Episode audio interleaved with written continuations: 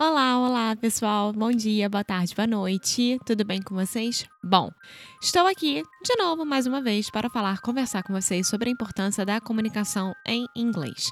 Você sabe ler, você sabe escrever, você sabe até se comunicar o básico, mas você não consegue expressar uma ideia? Pois é. Nós, pensando nisso, nos juntamos ao Cambly. O Cambly se juntou a gente para oferecer uma aula de graça para vocês com qualquer nativo da língua inglesa. Ou seja, você só precisa entrar no cambly.com ou no aplicativo do Cambly, se inscrever com e-mail e colocar em referral code, ou seja, no código, na parte de código que fica lá no menu, o nosso querido código. E o nosso código é Inglês no Cru Podcast. Nada mais fácil do que isso. Nosso código é querido. Nosso querido código. Sim, nosso código é querido. As Ótimo. pessoas gostam do código. Yeah, do it. Gambling. Inglês no Icru Podcast. Desse jeito vocês vão poder começar a melhorar o inglês, perder aquela vergonha. Lembrando que você precisa usar o código para ganhar a aula de graça. Gente, estou falando 0800 de graça. Nosso Inglês, querido código. inglês no Icru Podcast. Ok? Now, on with the show.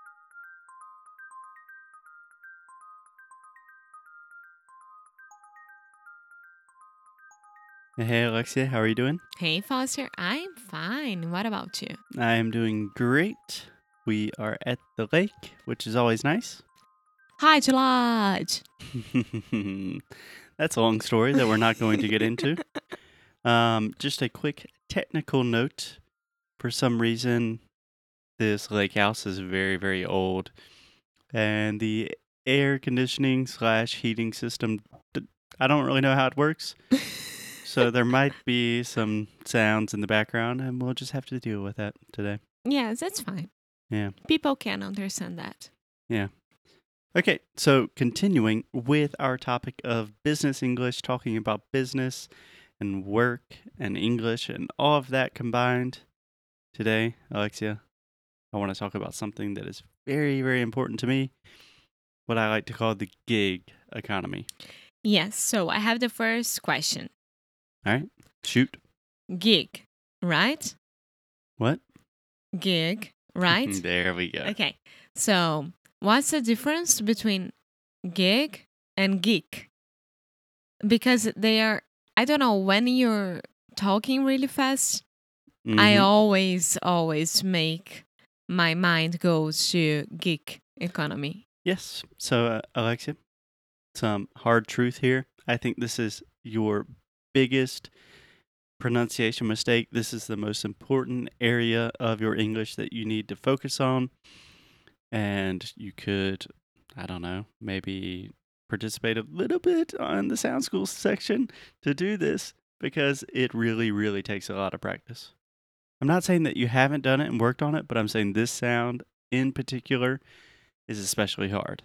Yes, it is. That's why I'm asking you. Yeah. Okay. So what you're asking, you're asking about two different words. The word geek, which is like a nerd, right? Or, you know, a smart person can can be a positive or negative thing. And then gig. Okay? Like a gigabyte. So this last one, gig, is G I G, right? Yes. And then geek would be G E E K. Yeah. Okay, so the difficult thing here for you is the E and the I sound, as always. So geek, like a nerd, is the E sound, which is the exact same sound as in Portuguese. Like E mais alguma coisa. Lynchina chi E E. Geek. Perfect. Gig, on the other hand, is a sound that does not exist in Brazilian Portuguese. It's the I sound. Gig. So the same sound as it. I like it. Can you say that? I like it. Perfect. Um, is, Is yeah, his, his gig. gig. Same thing. Okay. Okay. Does that make sense? Yeah. Cool. Okay. After that slightly mean correction of Alexia, I'm sorry. It was yes, it was. it's still early for me to be in pronunciation mode. I'm sorry. It, I'm sorry. It's eleven thirty. Okay. Yeah. Yeah. Okay. Let's talk about the gig economy. So, Alexia, do you know what the gig economy is? Um, there are a lot of different names for this. A lot of people call it the creative economy. A lot of people call it, um, I don't know, the future of work. yeah. I didn't know that creative created creative economy was gig economy. I had no idea, so I studied as creative economy. Okay. I mean, they can be different things depending on who you're talking to.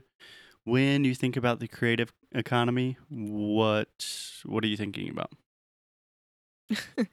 well, um, Like artist and that kind of thing? yeah, it's a whole new way of doing economy. So you are it's you are your own boss. That's for sure.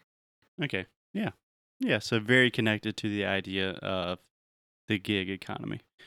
So essentially, the way I think about it is the gig economy, whatever this new type of economy we are talking about, is essentially a fancy new way to define like freelancers, people that are self employed, entrepreneurs, contractors, anybody that does not have a typical nine to five job with the company and benefits and stuff like that. Yeah. And this is becoming more and more important because more and more people are now participating either partially or completely in this economy. Like side jobs. Yes. Yes. So I was think I was reading a statistic, don't quote me on this, but I think 55% of Americans participate in the gig economy in some way. That means it could be a side side job, like they have a professional job during the day, but they also drive Uber or something, or they rent out an Airbnb house or something like that. And I think 35% of Americans are completely in the gig economy. That means they do not have a boss, they don't work for a traditional company. They're That's like, amazing. Yeah. But could I say that um contractors are from the g- g- g- g- oh my god gig economy because I learned last night with you that contractors are terceirizados, right? yeah, yeah, more or less. Yeah, same concept. Yeah, I would say definitely. Yeah, if you have a contract, I don't know how it works in Brazil, but most contractors, you know, you have a a time limit and you don't have the same benefits as a full-time worker. Contractors in Brazil, like terceirizados, you are from a a, a- company Mhm. and another company hires this company to have your services. Right, right. So in that case, there could be a third party company that is contracting employees to do something for another company. Maybe those contractors are still receiving normal benefits from the other company. Does that make sense? But let's say if you are an independent contractor, like for a long time, I worked as an Like independent English teacher. Like freelancer. Yeah, contractor, freelancer, not much of a difference in this case, at least. Okay, so explain to me Explain what? what you want to talk about. Oh, well, I thought there was a question that I had not answered. Are we clear, more or less, on what we were talking about with the gig economy? Yeah. Right? That more and more people, especially in the US, but all over the world, the idea of having a traditional, stable job with benefits, that typical nine to five thing, that is becoming less and less of a reality. And the new reality is starting to look a lot different with a lot of different side projects, some freelancing, some independent contracting, etc. Perfect. So you are good on that. Yeah. Okay. So first, I just want to get your general opinions. Do you think it's a good thing? Do you think it's a bad thing? Um I think it's a good thing. A good thing. I mean, with Uber and Airbnbs and things like that, um, it gave people more options to work with other things and get more money with that and without being like linked to a huge corporate uh, office. So, Yeah.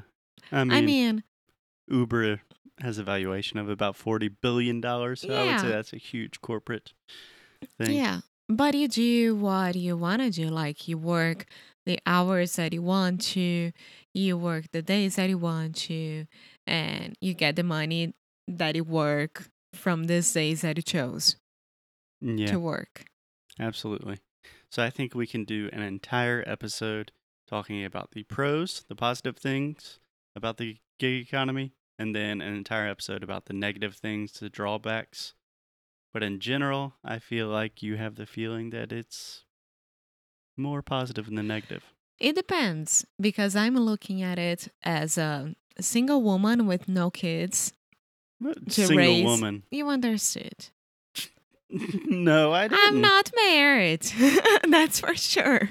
okay, you're in a relationship. Yes, I am with no kids and like no responsibility in that case. So I can A lot of dogs. yeah, I can work for myself. I can work uh, to have money for my living. I mean, but if I had a family with kids to raise and put in schools and a need of a good health care, I don't know if that would be the perfect choice. Yeah. I think that is a great place to end it for today. Tomorrow we will talk about the positives, and then the day after that we'll talk about the negatives. Okay. Sound good? And I'm not single, amor. I have you. You are my boyfriend. Oh, obrigado. Beijo. Beijo. Hey guys, thanks so much for listening to another episode of Inglês no Rádio. If you like what we do, if you want to support the show, here's what you can do. Leave a rating and review on Apple Podcasts or Android, wherever you listen to the podcast. It really helps other people discover the show. And you can sign up for our VIP newsletter.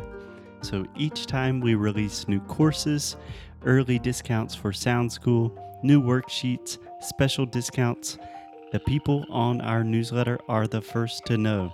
So if you are interested in the things we are doing, go to inglesnucru.com and sign up. And as always, keep up the good fight and lose well. Até já.